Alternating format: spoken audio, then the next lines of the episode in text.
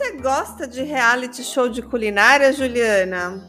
Ah, eu adoro, adoro reality show de culinária. Aliás, já aprendi a fazer coisas maravilhosas no, em reality show de culinária. Já aprendi a fazer petit gâteau, hum. fazer bife daqueles que fica vermelhinho no meio e crocante na borda. Então, eu amo reality show de culinária. E eles estão cada vez mais populares, né, Ju? Mas acho que ninguém imagina que poderíamos linkar esses dois temas: programas de culinária e crimes reais, não é mesmo? Ah, eu imagino. É. E hoje falaremos de uma participante e ganhadora de um programa do canal Food Network chamado Piores Cozinheiros da América. E como eu falei, esse reality show era no canal Food Network, que tem aqui no Brasil, tem inclusive na TV a cabo e tem também via streaming. Mas depois que tudo isso aconteceu, que a gente vai contar hoje, a emissora teve que tirar do ar todo o programa e também de toda a internet e de todos os canais de streaming, não apenas um programa, mas a temporada completa em que Ariel participou e venceu. Então vamos começar conhecendo um pouquinho mais da Ariel Robinson. Mas antes disso, vamos apresentar, vamos nos apresentar. Eu sou a Carla Moraes e esse é o Drink com Crime, um canal que contamos casos de crimes reais, sempre acompanhado de bons drinks. E do lado de lá, quem tá falando com a gente é a Juliana. Oi, Ju! Oi, Carla, saudade de vocês. É, isso aí. Hoje vamos contar mais um caso. E esse caso, ele é revoltante, ele é triste pra caramba, muito triste. Então já vamos deixar um alerta aqui pro pessoal, que é um caso triste mas é um caso que eu acho que os ouvintes vão gostar e tem muitas discussões interessantes que a gente vai fazer. É, e ele põe em xeque um dos principais programas sociais do governo americano, que é o Foster Family. Isso mesmo. Então a Ju já deu um spoiler aí, mas vamos começar o caso do começo. Ariel, ela era uma ex-professora que também se dedicava à culinária e ela era muito boa nisso. Ela gostava muito de fazer as invenções culinárias e ela tinha bem o perfil que o programa pedia. Ela era carismática, engraçada, divertida e tudo parecia ótimo para ela. em 2020 foi um grande ano para Ariel. Ela ganhou um prêmio de 25 mil dólares. Ela foi a ganhadora desse programa. E aí, quando eu estava escrevendo, eu fiquei pensando: será que ela ganhou o prêmio de piores cozinheiro da América porque ela era pior? Ela fez a pior comida ou ela fez a melhor, né? Então eu fui pesquisar e na internet diz que a competição é, leva cozinheiros amadores a um treinamento culinário para ganhar um prêmio em dinheiro. Ô Ju, lê para a gente a descrição do programa que eu encontrei na internet, por favor. A descrição é: dois chefes de primeira linha que trabalham para transformar uma equipe de cozinheiros sem esperança e os famosos desastres da cozinha, entre aspas, em mestres e o último recruta a seguir no jogo ganha 25 mil dólares. Sim, e quando ela foi entrevistada pelo programa, perguntaram por que que Ariel resolveu se inscrever. E ela respondeu: Tudo começou quando eu quase matei o meu marido depois dele reclamar de uma costela que eu fiz, dizendo que estava muito seca e sem gosto. Mas ela disse tudo isso ao som de risadas e ela era realmente uma mulher muito carismática, muito risonha. Ela realmente parecia uma pessoa assim com ótimo senso de humor. Ela fazia piadas, inclusive ela fazia stand-up comedy profissionalmente, inclusive ela tinha vários perfis nas redes sociais, fazendo graça, fazendo piada. Então ela era realmente ali um combo completo para sucesso num reality show, sabe, Ju? Uma artista completa, né? Faz stand-up, provavelmente interpreta, cozinha Sim. muito bem. Exatamente. E depois de ela ganhar esse prêmio, ela virou uma celebridade. Ela era reconhecida na rua, na cidade onde ela morava, que ela morava em Simpsonville. Ela apareceu em diversos canais de TV. E lá ela dizia que com esse prêmio, com esses 25 mil dólares, ela ajudaria sua família, os seus pais, seus irmãos e também a própria família dela, o marido e os filhos, né? E nessa época, Ariel tinha 29 anos e era casada com Jerry, de 34. Eles eram um casal de afro-americanos da cidade de Greenville, na Carolina do Sul, nos Estados Unidos. E eles resolveram dar um passo a mais nesse relacionamento, aumentar a família. E eles fizeram isso por meio de adoção. E eu já vou deixar aqui um alerta, que como eu falei lá no começo, é um caso muito triste, muito revoltante. É, então, se você não se sentir à vontade com crimes que envolvem crianças, é melhor ficar por aqui, porque já vou deixar esse alerta que é um crime que envolve crianças. E a Ariel, ela já tinha dois filhos biológicos, dois meninos que, pelas fotos ali que eu vi pela internet, aparentavam entre, ter entre 10 e 12 anos. A gente não sabe a, a, data exata, a idade deles exata, muito menos os nomes, porque eles foram é, omitidos aí de muitas matérias e muitas notícias. Então, também não, não me importei de já fundo, porque não é tão relevante, tá? E, bom, Ariel queria aumentar essa família, ela queria ter mais filhos e ela queria, então, adotar crianças. E ela contava tudo isso nas suas redes sociais. Ela contou primeiro a sua saga para que o casal pudesse ter mais filhos. E a primeira forma que ela tentou foi por meio de uma adoção de um bebê não nascido, ou seja, a mãe estava gestante e prometeu que quando essa criança nascesse, daria para a família da Ariel. Mas depois a mãe desistiu desse processo, né? Então ela optou por ficar com essa criança isso foi muito frustrante para o casal. E ela, inclusive, postou vários vídeos na internet, nas suas redes sociais, se lamentando ali, dizendo que queria muito, que ela sonhava com aquela criança, que era uma garotinha, que ela pensava o tempo todo como essa menininha estaria com os pais, demonstrando que ela desejava muito ter uma criança na sua vida. Dava a entender que ela realmente queria uma filha. Então, nesse momento, ela tinha dois filhos homens e ela tinha o desejo por ter uma menina certo? Sim. Deixa eu ver se eu entendi. Então, tinha uma criança que era filha de alguém que provavelmente não teria condições de criar criança e ela queria adotar, né? Uhum. Algo não deu certo e aí ela resolveu entrar para o sistema de foster family nos Estados Unidos. Sim. É, na verdade, meses depois dessa adoção aí que deu errado, né, dessa criança não nascida que ela adotaria, o casal finalmente conseguiu. Eles adotariam então três irmãos. E, e Ariel parecia estar muito feliz. Ela postou muita coisa nas redes sociais, inclusive alguns perfis no Instagram dela seguem ativos, então tem muita coisa lá. Tem fotos dela, foto dos filhos, vídeos. Inclusive, tem uma foto bem bonita dos dois filhos dela, os dois filhos biológicos, usando camisetas serei Big Brother, que é tipo irmão mais velho novamente, e o outro serei Big Brother finalmente. E o pai usava também uma camiseta escrito assim: pai de cinco e a mãe, mãe de cinco. Então adotariam duas crianças. Eles adotariam três crianças, exatamente. Então, assim, eles já têm dois filhos e adotariam mais três crianças. Uma grande família. Sim, e eles realmente pareciam estar muito ansiosos. Existe uma foto que foi feita em frente a uma linda árvore de Natal. E nessa foto ela postou a descrição. Dá uma lida pra gente, Ju. Esse Natal, minha família recebe as melhores notícias. Fomos chamados pela agência de adoção para sermos pais de três irmãos que irão se juntar à nossa família linda em breve.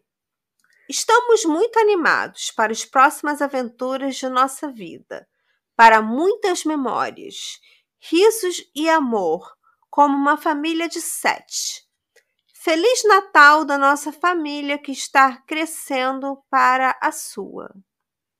Sim, essa é uma foto que ela postou, muito bonita, que vai estar lá nas nossas redes sociais também.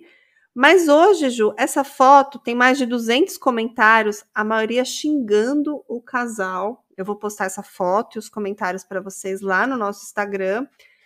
É, dá uma olhadinha nessa foto, descreve pra gente, Ju, por favor. É, nessa foto todos parecem muito felizes. Então, uhum. é, estão um casal e os dois filhos, dois meninos, e todos estão sorridentes, todos são uma família feliz. Aquele conceito do a beleza do sorriso das crianças aparece na foto, no, no sorriso dos filhos dela.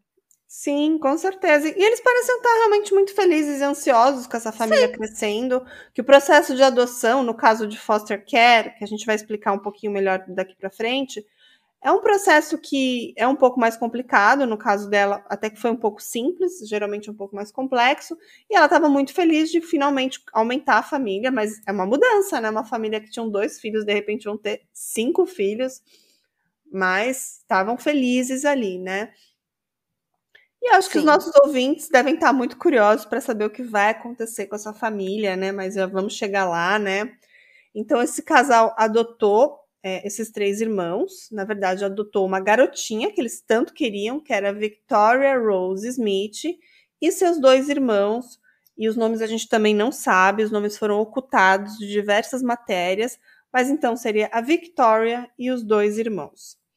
A menininha, a Victoria, ela viveu apenas 10 meses com os pais biológicos e depois ela, junto com os dois irmãos, foram para outros lares adotivos temporários e também para uma instituição que, que acolhe crianças. Então, assim, esses três irmãos viviam num vai e vem por pelo menos dois anos, tanto em, em foster cares, em famílias que acolhiam eles, como em instituições.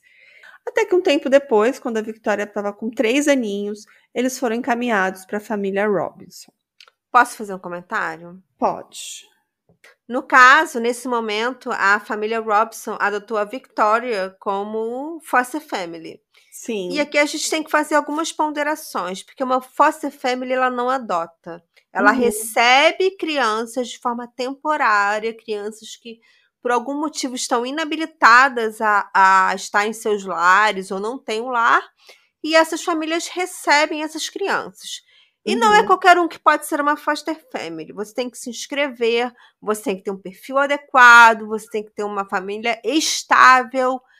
É, a sua não pode ter uma ficha criminal, você tem que ter um lar, uma residência que comporte aquela criança de uma forma confortável. Uhum. E em qualquer momento você pode abrir mão de uma criança. Você pode falar para o sistema que aquela criança não se adaptou ao seu lar porque uhum. não é um laço definitivo. Tanto que um problema que tem nesse tipo de programa no Foster Family é que algumas crianças que não se adaptam ficam pulando de Foster Family, porque não conseguem se adaptar a nenhuma. Uhum. Muito bem colocado pela Juliana. É, mas assim, pelas redes sociais, Ariel e o Jerry, o marido, eles tinham interesse em realmente adotar essas três crianças. Eles estavam realmente em foster care, que a gente vai explicar bastante sobre isso, vai falar algumas coisas sobre, sobre alguns detalhes dessa composição familiar, mas bem lembrado pela Juliana, eles estavam lá em foster care, ou seja, eles provavelmente aplicaram, eles tinham todas essas condições que a Juliana explicou, uma residência é. mais segura, condição para poder para poder manter essas crianças e também receberiam uma ajuda financeira que a gente vai falar sobre isso. Sim, essas pessoas são na verdade funcionários do governo, porque elas recebem do governo, que é dinheiro dos impostos, ou seja, dinheiro de todos, para cuidar dessas crianças. Sim. Bom, então quando Ariel recebeu a Victoria, ela tinha acabado de completar três anos e era uma menina doce, risonha, e eu vou descrever ela aqui para vocês verem, mas vão ter várias fotos lá no nosso Instagram. Ela era bem branquinha, com cabelo bem liso e longo, é, bem claro, bem loiro, os olhos azuis claríssimos. E como eu falei, além da Victoria, ela adotou dois meninos, dois irmãos biológicos da Victoria. Então a família agora tinha cinco filhos: a Victoria de três, os dois irmãos mais velhos que tinham da Victoria, que tinham 5 e 7 anos, e os dois filhos biológicos da Ariel, que tinham aproximadamente 10 e 12 anos. Bom, depois dessa adoção, entre aspas, as redes sociais se encheram de fotos da linda família e tem uma foto muito emblemática que tem uma árvore de Natal ainda maior, ainda mais decorada, e vemos a foto dessa família completa. Os dois pais com os seus cinco filhos. Então, todas as sete pessoas sorridentes. E descreve essa foto pra gente, Ju. Então, essa foto, todas as pessoas parecem é, incrivelmente felizes. E eu acho que é importante falar do contexto que aconteceu na época do Black Lives Matter, uhum. que as uhum. pessoas nos Estados Unidos brigavam por uma igualdade racial, toda uma questão social incluída. E essa foto é um exemplo de como as pessoas podem viver em harmonia, maravilhosas, rindo, independente da cor que elas têm, sabe? Então é realmente Sim. uma foto linda, maravilhosa. Sim. E a Ariel, a gente vai falar bastante sobre isso. Ela militava muito sobre isso, justamente sobre a questão de, de é, é, Black Lives Matter, a questão de você. É, uma família mista, né? Uma família com. Ela, um casal de afro-americanos que adotou três crianças brancas. Então, isso era muito, muito colocado nas suas redes sociais. A gente vai fazer algumas discussões sobre isso, a gente vai fazer uma leitura de algumas coisas que ela postou, para a gente entender também é, algumas especulações desse caso, tá? Mas a gente já vai chegar lá. É, você viu essa foto, você achou linda, mas muita gente Sim. que vai lá nas redes sociais e olha essas fotos da família começa a enxergar diversas red flags, que a gente fala, as bandeiras vermelhas. É, é, e eu, inclusive, consigo enxergar. E a, acho que a principal delas é que os filhos biológicos da Ariel, eles parecem muito mais felizes que os filhos adotados. Hum, né? O é. sorriso das crianças biológicas é muito maior, muito mais espontâneo. Talvez porque as crianças adotadas não estivessem tão acostumadas a tirar fotos, a exposição, hum. não sei. É. Mas que efetivamente os filhos biológicos parecem estar mais felizes, parecem. Uhum. É, e muita gente que vê essas fotos nas redes sociais, não essa especificamente, mas outras, diversas outras, começam a ver, por exemplo, olha, o olho da menininha parece que tá roxo, parece que tem uma marca vermelha no pescoço. Algumas pessoas falam que nessa foto que você, você citou, as crianças parecem desconfortáveis e por aí vai, né? Depois que você, claro, conhece todo o caso, você consegue enxergar coisas que antes você não enxergava. Com certeza. Bom, e nas redes sociais dessa família eram lotadas de foto do set, a menininha sempre abraçada na mãe. Tem até um vídeo que hoje parece bem perturbador, que ela fala assim, claramente, que a Victoria era a filhinha favorita dela, e as duas usavam roupas iguais, aquelas roupas de mãe e filha. E nas redes sociais todos pareciam lindos, bem arrumados, a filha sempre com penteados bem bonitos, roupas bem fofas. E parecia ali a família perfeita, né? Tem vários vídeos daquela de família americana, todo mundo na minivan, os filhos sentados, fazendo brincadeiras. É, e tem alguns vídeos que algumas pessoas acham mais perturbadores, que são os filhos mais velhos, os filhos biológicos, puxando o nariz da menininha, puxando o nariz da, da Victoria, implicando com ela. E também tem vídeos que ela fala que os filhos preferidos são os três filhos adotados e não os dois filhos biológicos. Então, assim, hoje a gente vê esses vídeos, a gente acha isso um pouco perturbador. Mas na época todo mundo achava fofo, sabe, Ju? É bizarro ter um filho favorito, né? Independente se são biológicos ou não. Eu sei que nem entre os meus gatos, eu sou mãe de cinco gatos, mas eu não falo na frente deles qual que é o favorito. Eu tenho um favorito? Tenho, mas eu não falo na frente deles. Me magoa. É, a Ariel falava isso claramente nas suas redes sociais. Ela é uma pessoa pública, como a gente já falou, ela postava muito na internet.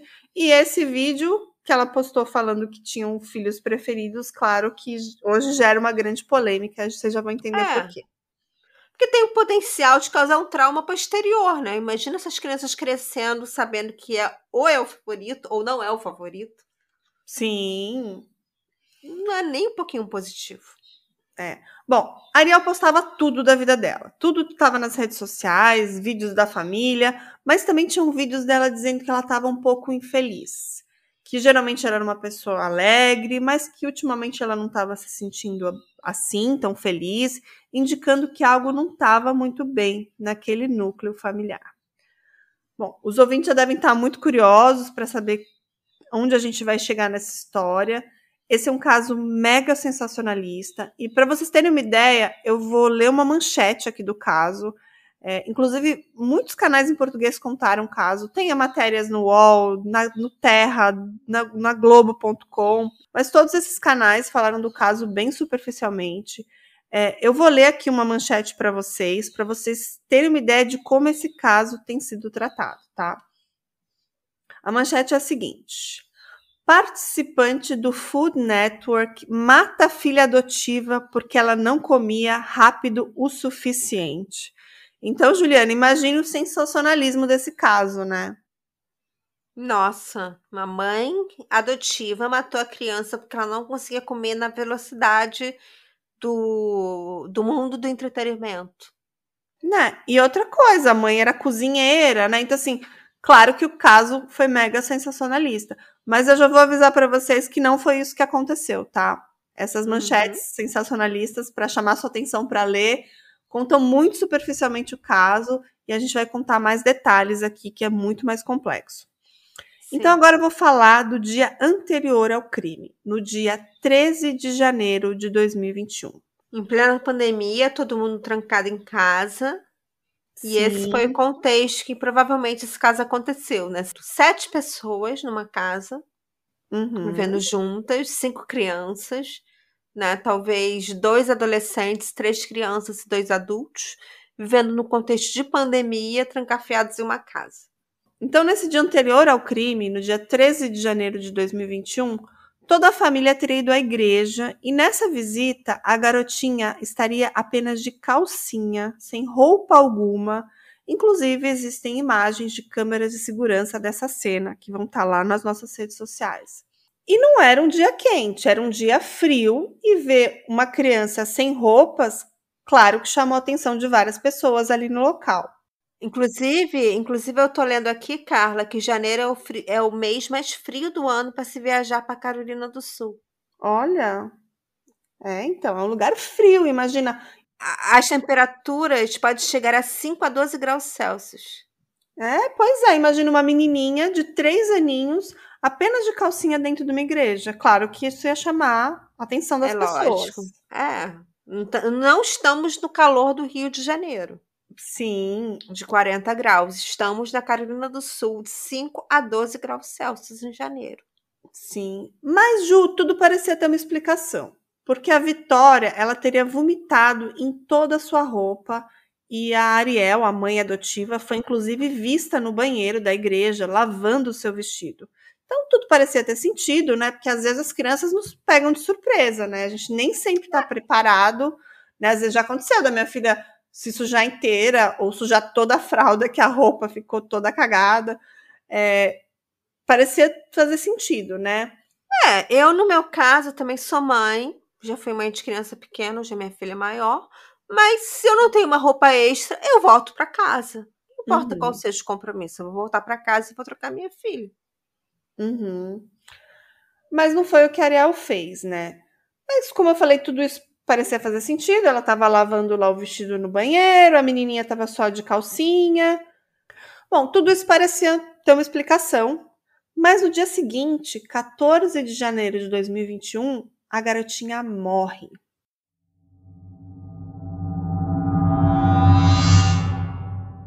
E a causa da morte foi dada como trauma contundente e hemorragia interna. Na noite anterior, a Vitória teria vomitado em toda a sua roupa e a mãe foi vista lá no banheiro, como já falei.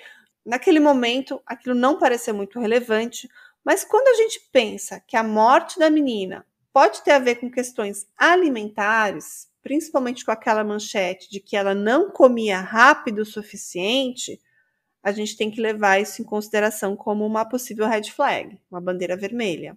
E a Ariel, ela insistia muito para que a menina comesse tudo o que ela fazia. Tanto que no dia seguinte desse incidente aí na igreja, o marido, Jerry, alegou que naquela manhã a garotinha não queria comer novamente e a mãe adotiva insistia e até bateu nela diversas vezes com colher de pau. Os barulhos eram tão altos que o marido estava em outro cômodo e ouviu tudo. E quando ele foi lá questionar a esposa o que ela estava fazendo, ela respondeu que a garotinha não estava comendo suas panquecas rápido o suficiente. Caramba. Naquele momento, Ariel também estava batendo na garotinha com um cinto e o Jerry teria dito: Dessa vez você foi longe demais. Então, eu queria fazer uma observação aqui que no sistema de foster family, a qualquer momento a família pode devolver a criança. Então, Sim. se a Ariel estava tendo problema com a filha, problema de, ela podia devolver a menina ao sistema e justificar que ela não estava sendo capaz de resolver os problemas alimentares que a menina estava tendo. E a uhum. menina seria recebida por outra família que já estaria ciente que ela tinha problemas para se alimentar, que ela tinha uma dificuldade de apetite, ou o que seja, uhum. e estaria mais preparada para recebê-la. Uhum. Só que quando você tem uma família que é midiática nas redes sociais, devolver uma criança pode não ser tão simples, né? Nas redes sociais. Bem importante essa colocação da Ju. A gente vai discutir mais sobre isso, tá? Hey, você se interessa por crimes reais, serial killers, coisas macabras e tem um senso de humor um tanto quanto sórdido? Se sim, você não está sozinho. Se você precisa de um lugar recheado de pessoas como você Venha conhecer o podcast Pátria Amada Criminal. Todas as semanas tentamos entender o pior da humanidade. Nesse processo a gente ri, chora, fica brava, fofoca, porque afinal de contas é assim que a gente fala quando está entre amigos. Suas novas melhores amigas trevosas estão aqui no Pátria Amada Criminal. Mas vamos voltar ao dia do, do crime, né? Depois dessa cena, os abusos físicos teriam continuado e o Jerry então encontra a garotinha desacordada e chama o 911, liga para a polícia. Mas quando os socorristas chegaram, ela já estava em parada cardíaca. E agora vamos ler mais uma manchete de um jornal que cobriu esse caso e era assim, ó: Vencedora do popular reality show de culinária Piores Cozinheiros da América, espancou até a morte sua filha adotiva de três anos. Mas aí fica a pergunta, Juliana: será que somente a mãe fez isso? E qual a real participação do pai?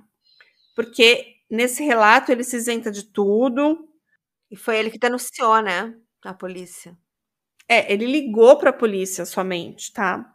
É, mas ele também é responsável pela criança. Ele estava na mesma casa naquele momento e ele também afirmou diversas vezes que esse tipo de agressão era rotineira com a menina, ou seja, não era a única vez que a Victoria estava sendo agredida pela Ariel, sabe?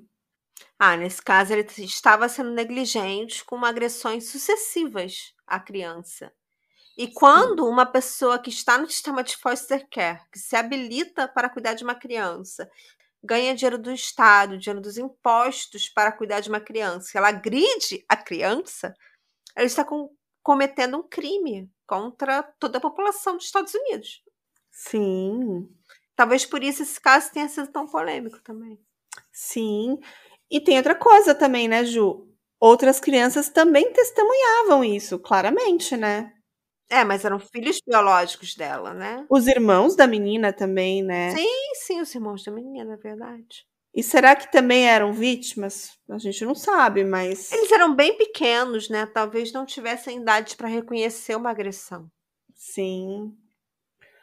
Bom, o Jerry, o marido, ele se declarou culpado como cúmplice do crime, mas Ariel, quando confrontada, ela se declarou inocente, dizendo que quem a matou foi o Jerry, dizendo que o marido tinha questões comportamentais, alegando que ela nem estava em casa quando a menina morreu, sabe? Dizendo que ela tinha ido no mercado quando tudo aconteceu. o mercado hoje tem câmera, né? Ela tem como provar que ela estava no mercado? Não. Pois ela é. não estava no mercado.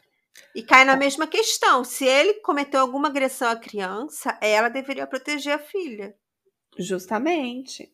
Então vou contar mais alguns detalhes daquele dia, tá, Ju? A história contada pelo casal depois que eles ligaram para o 91, era outra, tá? A primeira história que eles contaram era que a menininha não estava reagindo após supostamente beber água, beber muita água. Inclusive, nessa ligação para a polícia, o Jerry ele fala: Minha filha engasgou com água. Então, o atendente começa a tratar como sufocamento, perguntando se ela estava tossindo, falando para ele fazer manobras de desengasgo. Mas quando os paramédicos chegaram à casa do casal, lá em Greenville, na Carolina do Sul, perceberam que, além de inconsciente, a menina apresentava vários hematomas pelo corpo. É, e a perícia consegue reconhecer que os hematomas são de tempos diferentes. Então, que essa Exato. criança já estava sendo agredida sequencialmente em datas diferentes, porém próximas. Exatamente. E quando questionada, Ariel afirmava que a menininha morreu porque tinha bebido água demais. E o Jerry e Ariel também alegavam que as marcas no corpo eram de tentativas de reanimação e manobras que os pais fizeram antes dos médicos chegarem. Mas, claro, isso não convenceu as autoridades e Ariel e o seu marido Jerry foram presos naquele mesmo dia, no dia 14 de janeiro de 2021, presos e acusados de assassinato e abuso infantil. Ao ser questionada sobre esses ferimentos, a Ariel mencionou que foram resultados de espancamento do outro irmão da Ariel, do irmão biológico dela de 7 anos, que também foi adotado pelos Robsons. Então ela, ela disse que todos os hematomas no corpo da menina não tinham sido ela que, tinham, que fez, foi o irmão da, da Victoria, o irmão biológico de 7 anos. Mas aí cai na mesma questão. Ela, como responsável pela foster care, se ela percebe que uma criança está agredindo a outra, ela tinha que, que pedir a separação das crianças. Sim. Então, quer dizer, essa, esse álibi dela cai por terra, porque ela também deveria proteger a criança contra a agressão de outras crianças. Sim, com que certeza. provavelmente não foi o que aconteceu, né? Não, provavelmente não. Ou seja, a gente já tem duas, duas histórias diferentes aí, né, Ju? A primeira é que a menina teria morrido por sufocamento por beber água demais e depois colocar a culpa no irmão biológico da menina. Mas nenhuma Sim. dessas duas desculpas convenceu as autoridades. É, a Vitória, ela chegou a receber atendimento médico, ela foi levada com vida após uma ressuscitação no local, mas ela morreu no mesmo dia e o legista descobriu que ela havia morrido de ferimentos contundentes e hemorragia interna. O médico legista de Greenville, o Michael Ward, explicou durante o julgamento que a menina havia sido espancada tão severamente que seus vasos sanguíneos estouraram, fazendo com que o sangue se acumulasse nos músculos. E as investigações apontaram que ela estava sofrendo diversas agressões naquele dia, no dia que ela morreu, mas que ela também havia sido maltratada outras vezes por sua mãe adotiva. É, o legista também encontrou marcas condizentes com agressões do dia anterior, como consequência do incidente que ela vomitou ali a caminho da igreja, ou seja, ela provavelmente também foi agredida naquela data.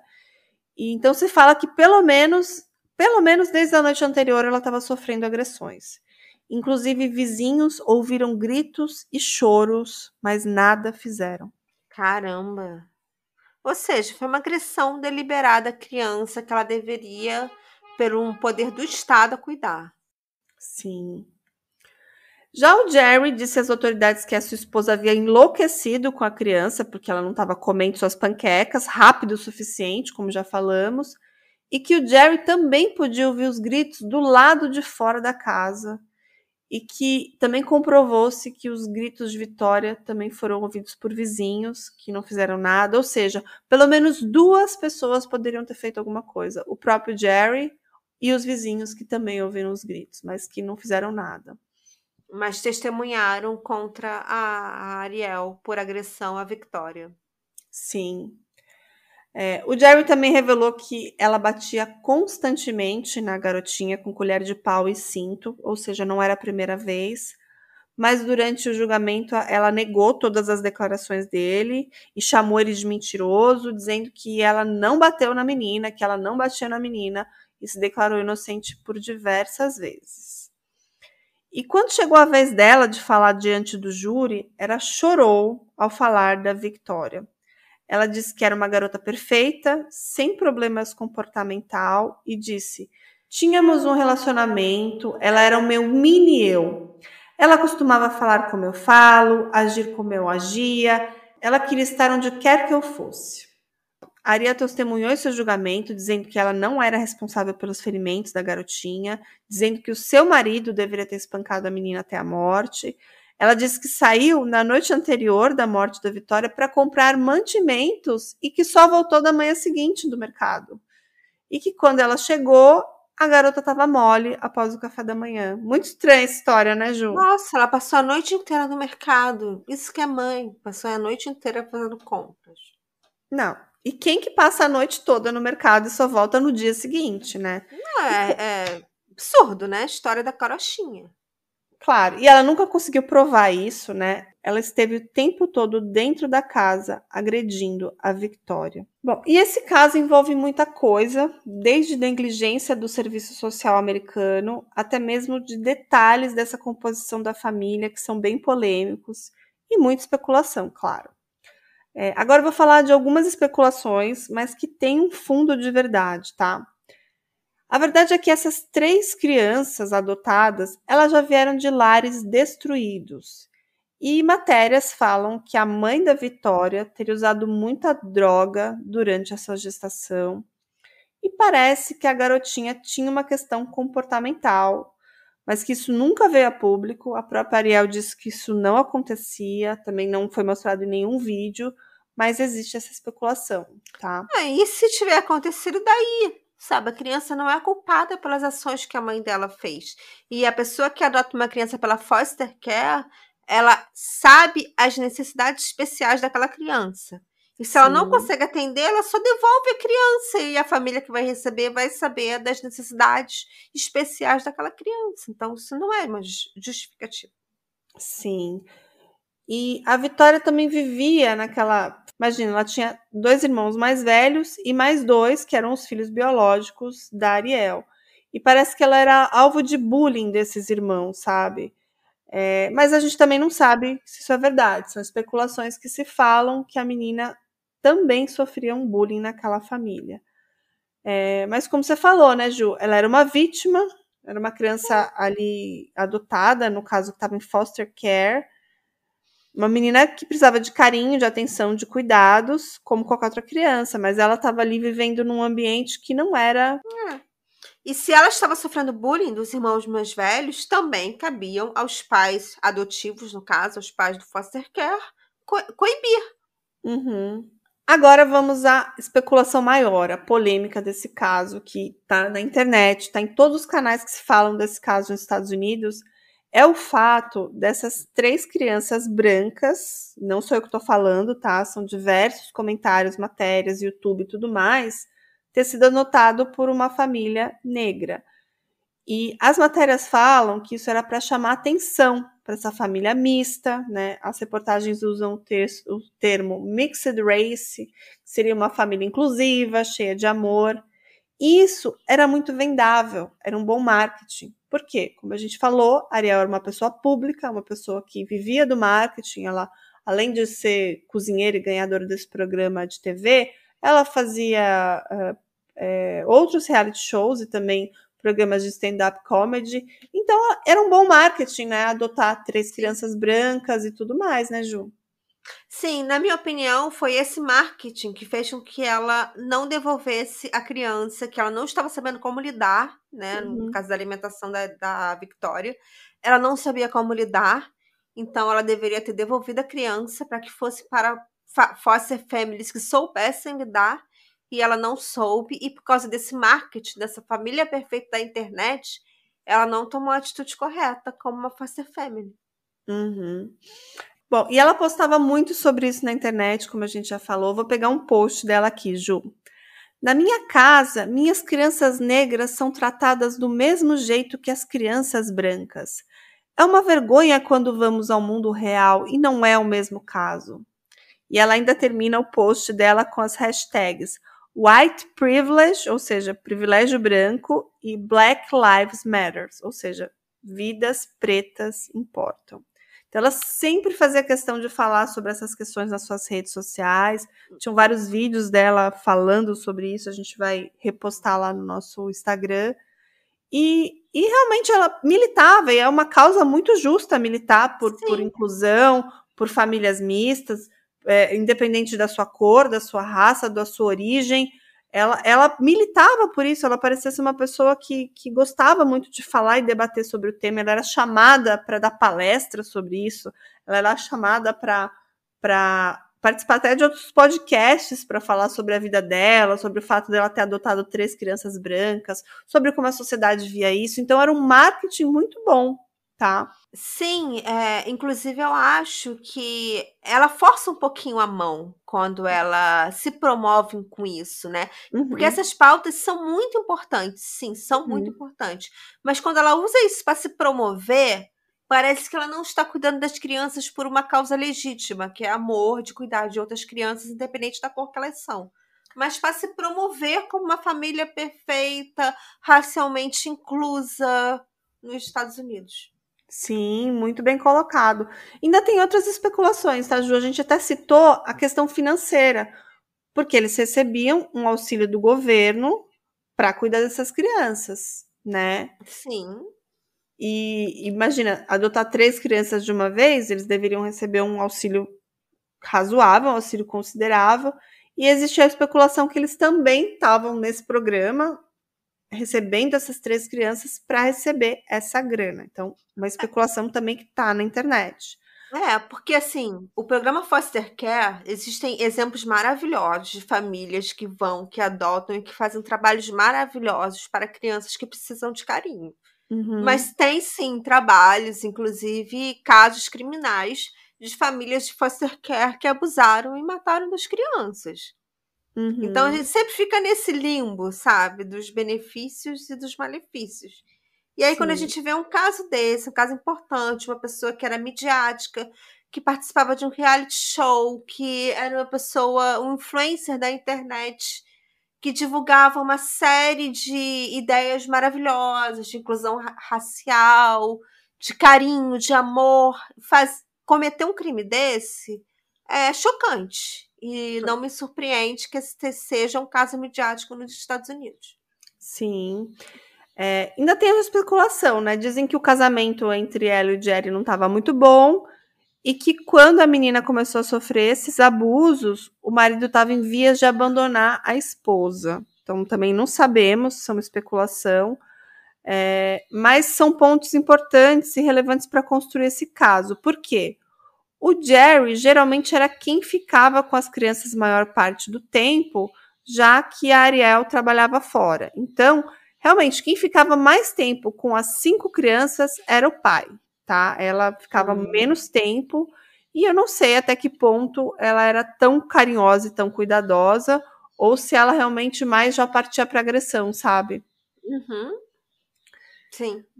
Ou talvez ela não soubesse lidar com o pro- problema alimentar da Victoria e.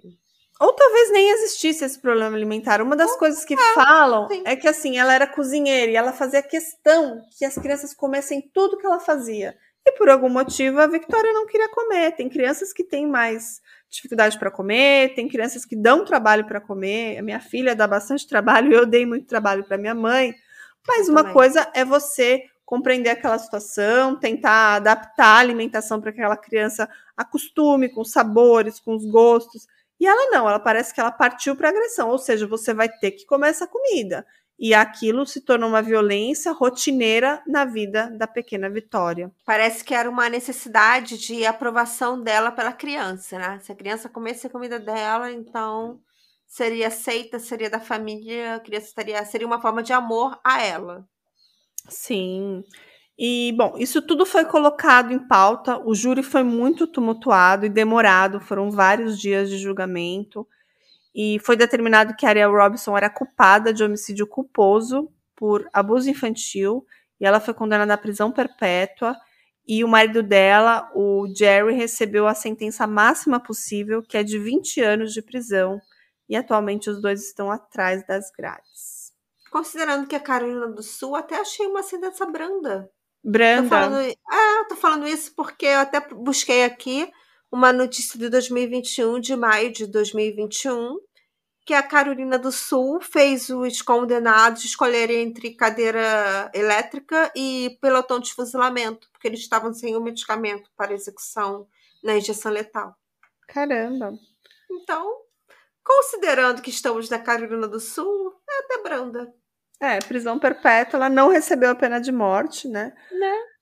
É, Bom, tem muita especulação, tem o caso da, da família ser uma família negra, e todas as matérias pautam nesse ponto. A gente não quer pautar nisso, mas eu só estou citando porque várias matérias se pautam na cor da pele, tá? É, Há quem diga que Ariel realmente é inocente e que ela amava a menina e que ela não teria nada a ver com essa, com essa morte, tá? E tem uma teoria que eu tirei da internet, de uma notícia, que é o seguinte. Eu vou ler aqui o texto completo. A mãe parecia realmente amar a menina e lhe deu muita atenção. Acredito que um dos filhos biológicos ficou com ciúme e a matou. Ela e o pai, por amor, resolveram assumir a responsabilidade. E tem vários comentários do tipo: os irmãos a mataram porque tinham ciúme. Depois que a menina chegou, eles não tiveram mais atenção e resolveram descontar a raiva na menina. Então, assim, muitas especulações, não tem prova nenhuma sobre isso, isso nunca nem foi levantado no, no, no julgamento, mas isso está na internet em vários lugares, sabe, Ju? É um pouco forçado, né? É. É, até porque qualquer âmbito criminoso que os adolescentes tivessem tido, cabia também a mãe adotiva coibir. E ela não fez isso, então, diretamente, ela seria sempre culpada, ela e o marido. Sim. É, e durante o julgamento, a Ariola faz uma fala bem comprometedora, tá? Ela fala assim: Percebi que na noite anterior ela estava com problemas para respirar. Achava que ela tinha fluidos no pulmão, mas estava viva e respirando na noite anterior. E nesse depoimento, ela ainda fala que ela teve uma conversa com o Jerry, dizendo se ligava ou não para o socorro médico, até que ela percebeu uma piora rápida. Ou seja, essa garotinha provavelmente ficou sofrendo por horas antes de falecer. Ela já estava desde a noite anterior com problemas respiratórios e se eles tivessem agido antes, talvez ela poderia estar tá viva. Talvez será que não foi uma omissão para não pagar as custas médicas, já que nos Estados Unidos tudo é pago? É, também existe essa possibilidade. A gente não sabe até que ponto eles levavam ela em consultas médicas e fazer um acompanhamento. Mas ela, nessa frase que ela disse que ela percebeu que na noite anterior ela já estava com problema para respirar, claramente ela foi muito negligente, né, Ju? Sim. Não, e fora que, segundo você relatou anteriormente, a menina tinha hematomas, né? Machucados, sim, então. Sim. De uma certa forma, a menina já estava sendo agredida. Sim. E toda vez que alguém fala desse caso, inclusive eu ouvi os outros podcasts americanos que falam sobre esse processo de adoção, desse processo de foster care que a gente já citou, falam que as três crianças foram levadas muito rapidamente para adoção, para um foster care. Porque eu vou contar um pouco a história da mãe biológica, a Cassie. A Cassie, ela realmente ela tinha problemas com drogas. É, muitas matérias falam que era apenas uso de maconha recreativa Outras falam que pode ser outro tipo de droga, isso não foi especificado. Mas ela era uma mãe solteira que vivia com os pais dela, os irmãos dela, numa condição não muito boa, mas ela era a mãe da, da criança e ela parecia dar o melhor. Mas parece que houve uma situação que mudou tudo, fazendo ela perder a guarda. Os filhos teriam saído de casa e vistos sozinhos vagando pelas ruas do bairro, então ela foi denunciada por vizinhos. E por isso ela perdeu a guarda das crianças. Parece que foram os dois meninos que saíram andando e aí foram encontrados e ela foi denunciada. Mas até hoje, a mãe biológica da Victoria e dos dois meninos dá muitas entrevistas, muito emotiva quando fala da garota e ela assume que ela realmente teve problemas, que ela foi inclusive presa por porte de entorpecentes, que ela teve depressão pós-parto, mas ela diz que a retirada da guarda dos filhos foi muito arbitrária, mas ela foi convencida pelos próprios funcionários do sistema de cuidados da criança do estado que era melhor que os filhos fossem para um foster care. E ela pensava que ia ser algo temporário, que ela achava que logo em seguida ela ia rever os filhos, mas isso durou mais de dois anos nessas indas e vindas de foster care, de casas de acolhimento, e até que esses três irmãos foram para a casa da Ariel Robinson e tudo isso aconteceu. Muito triste, né? Que por mais problemas que ela tivesse, ela amava os filhos. Sim, com certeza. É, e depois de tudo que aconteceu, eu pesquisei. Eu realmente não sei o que houve com os dois irmãos se eles voltaram para a mãe, se eles foram para novos lares, mas pelo que eu entendi, ele, eles não estão com a, com a Cassie, tá? Eles estão provavelmente em outras famílias ou em alguma instituição. Uhum. É, eu não sei se não falam, porque eles querem preservar essas crianças, claro, né? Preservar a identidade deles. É, mas eu não sei realmente nem o que aconteceu nem com esses dois meninos, os irmãos biológicos da Victoria, nem com os filhos biológicos da Ariel e do Jarvis. É, pelo que eu li, eles também foram colocados numa instituição por um tempo. Eu não sei depois se a família pegou eles, a gente não sabe. Também tudo isso está é, eles preservam as identidades e, e, o paradeiro dessas crianças. É, o que Sim. a gente sabe é que a Cassie, a mãe biológica dessas três crianças, vive uma culpa tremenda. Ela diz que o sistema também falhou em proteger essas crianças. E, de certa forma, isso é verdade, né? Ah, com certeza. Eu acho que esse caso ele viralizou porque ele é uma crítica ao sistema de foster care. Porque uhum. o governo está pagando as pessoas com dinheiro dos impostos para cuidar das crianças e as crianças estão sendo agredidas e mortas. Sim. E, e a Cassie deu várias entrevistas à mãe biológica, falou desses 10 meses que a menininha viveu com a mãe, que ela só viveu 10 meses, e ela parecia ser muito amorosa.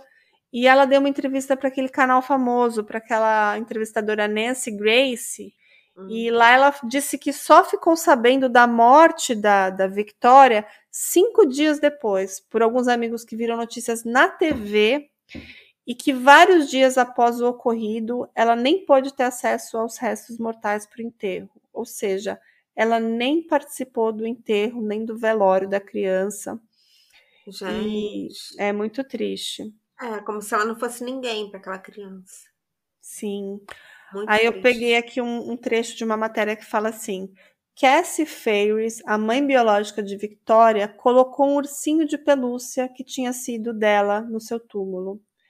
A Tiffany Huggins, que também foi mãe adotiva de Victoria antes de ela ser enviada para morar com a Ariel e o Jerry, colocou mais um bichinho de pelúcia, uma sereia de pelúcia, e foram todos para casa. Muito triste, né? Muito triste. É... Muito e durante o julgamento, teve uma jovem da igreja, da mesma igreja da Ariel, que deu um depoimento bem polêmico. Ela disse que testemunhou ter visto a Tori, eles chamavam a Victoria de Tori, sem roupas, junto com a Ariel, e quando perguntada, ela justificou. Ela faz de propósito. Ela enfia a comida na boca e se força a vomitar. E, a, e ela ainda disse para a menina: Ah, você tá com frio? Garotas que se forçam a vomitar merecem passar frio. Então vai ficar assim, sem roupa. Ela lidava com a situação da menina como se ela estivesse fazendo de forma proposital, né? Como se ela não quisesse comer propositalmente, como se ela vomitasse propositalmente. Sim. Que provavelmente não era uma realidade. Com certeza ela tinha problemas de apetite, que não é incomum na idade dela. Uhum. Exatamente, mas ela partia para agressão, né? Pois é. Ela não estava preparada, nem era estavelmente preparada para cuidar de crianças. Sim. E ela também ameaçava a menina de diversas formas. É, até, até o próprio marido Jerry fala que naquele dia ela passou dos limites. Ou seja, que essa frase para mim que ele fala que ela passou dos limites significa que ele, ela já fazia isso rotineiramente, né? Sim. E aí, infelizmente, a pobre Tori, a Victoria, perdeu sua vida naquela noite. Foi Muito foda, né? Com certeza. Muito triste. Pois é. Bom, Ariel foi participante ganhadora do programa Food Network, chamado Piores Cozinheiros da América, mas ela claramente poderia se chamar a pior mãe da América. Uhum. É isso aí. Isso aí. E foi por isso que os, os episódios foram cancelados. Sim. Bom, hoje existe um abaixo assinado, eu vou deixar o link lá nos nossos stories, é, pedindo reformas nas leis de adoção. Esse link é um abaixo assinado do change.org que pede a criação da Lei de Victoria para que haja melhorias no Departamento de Serviços Sociais e reforma dos serviços de proteção à criança. Justo. Também, sim. Também foi criado no Facebook uma página chamada Justice for Victoria Rose Smith, e quem quiser seguir também tem fotos da menina, tem muitas homenagens. E se fala muito sobre a questão da adoção, dos foster care, que não cuidam bem das crianças, que acredito que tudo isso poderia ter sido evitado se houvesse um acompanhamento, se as pessoas que viram cenas como essa a denunciassem, por exemplo, a pessoa que viu a menina sem roupa, vomitada lá na igreja, se tivesse agido naquele momento, talvez a Victoria estivesse viva. Se alguém tivesse denunciado os gritos, se o vizinho que viu a menina chorando tivesse denunciado, talvez ela estivesse viva. Talvez se o Jerry e a Ariel na noite anterior, que viram que a menina estava com problema para respirar, se tivesse levado ela no atendimento médico, talvez ela tivesse viva. Então, assim, é uma sucessão de situações que geram um debate que precisa ser feito. E, e eu peguei até um, um, outro podcast que eu ouvi para fazer essa para fazer o programa de hoje, que fala assim: murder is murder, it doesn't have a color. Ou seja, assassinato é assassinato e não tem cor, né? E isso é muito importante, que eles mataram essa menina, eles agrediram ela até a morte, isso é necessário, esse debate. E nesse podcast ele também fala: Evil doesn't have a color, ou seja, o diabo não tem cor. E é verdade. Ou seja, isso poderia ter acontecido com uma família branca, com uma família negra, com uma família mixigenada, como aconteceu, mas infelizmente Ariel usava isso para se promover, né? Usava do seu poder, da sua visibilidade na mídia. E eu não sei se ela adotou essas crianças por amor. Eu acredito que não. Infelizmente, eu acho que isso foi mais um, um fator que desencadeou na morte dessas crianças, que eles eles deveriam sofrer muito no seu dia a dia ali. E nas imagens pareciam lindos, sorrindo, mas acho que não era a realidade do dia a dia daquela família, né, Ju?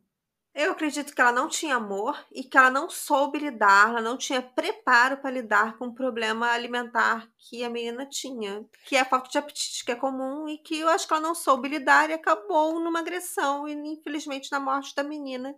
E agora ela vai ter que pagar por seus crimes. Sim, com certeza. Bom, eu usei muitas fontes no caso de hoje, eu vou citar aqui as principais. Foi o True Crime Daily, e quem quiser no YouTube tem uma entrevista muito interessante que fala muito, debate muito essa questão do, do sistema de foster care nos Estados Unidos, explica várias questões que eu não entrei aqui no detalhe, mas lá vocês podem ver. É, usei dois vídeos do canal Nick at Night, que tem inclusive vídeos do julgamento, que tem essas falas da Ariel que são bem tocantes, e muita gente acredita que ela pode ser inocente, tem gente que acha que foi o Jerry que matou, tem aquela teoria que foram os filhos, mas de qualquer forma, como a Ju muito bem colocou, ela também é culpada. Eu peguei NBC News, Fox News, o programa da Nancy Grace, alguns textos do Medium, é, o Daily Mail do UK, do Reino Unido, e também é, matérias do NBC News. Então, essas são as fontes de hoje. E esse foi um caso triste da morte da garotinha Victoria Rose Smith. E nunca acreditem na beleza dos programas de culinária. Né? Nunca se sabe o que está por trás deles. É, e ela realmente parece uma pessoa super carismática. Você vê os vídeos dela, sorridente, fazendo piada, parecia, nossa, Sim. devia ser uma mãe incrível. Mas eu torceria a... por ela. Eu adoro reality show de culinária e torceria por ela, ela é simpática. Pois é. Mas ela não soube lidar ali e usou da violência além da conta e uma criancinha perdeu a vida. Pois então é. é. isso, gente. Vou terminar o caso de hoje. Eu ia até postar uma receita de drink, mas eu tô muito deprê. Esse caso foi muito triste. então vou deixar para semana que vem para um caso mais animado, porque esse de hoje me deixou na bad. é isso. Vamos não, terminar é isso. o caso de hoje. Ju. Não. Deixar os deixar os recadinhos, as fotos, os vídeos vão estar tá lá no nosso Instagram, no arroba Drink com Crime. E a gente se vê na próxima terça-feira. E eu prometo que vai ser um caso mais animado. Tá bom? Sim. Beijinhos. Beijo, pessoal. Beijo. Até a próxima. Tchau, tchau. Tchau.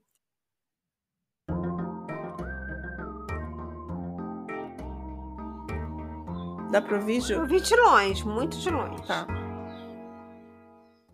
É que aqui onde eu moro tem muito passarinho. Aqui também. Essa noite teve uma chacina. Meus gatos mataram os passarinhos. espalharam no meu quintal. No, no, meu quarto inteiro. Quintal não, quarto inteiro. Gente. Tive que acordar passando aspirador para tirar a pena de passarinho morto. Tadinhos. Ah. Vamos ver serial pass... killers aqui. Cat killers. Agem. É, e eles agem em conjunto, sabe? Gente, uma gangue de gatos. Uma gangue. Matadores e eles trazem pássaros. pro meu quarto. Sim. Socorro. E eles comem tudo, né? Fazem Ai, necrofilia, sei lá, canibalismo, sei lá. Não, não sei se é. ah, é a alimentação normal deles na natureza é, é tipo isso. Eu compro ração cara pra eles. Vou parar de comprar ração pra eles, porque eles vão né? passarinho. Ai, meu Deus. Ah, eu vou continuar com os pássaros mesmo. Vai. Olha, meu. Eles são É, foda. tô escutando de, de longe. Agora parou, agora parou.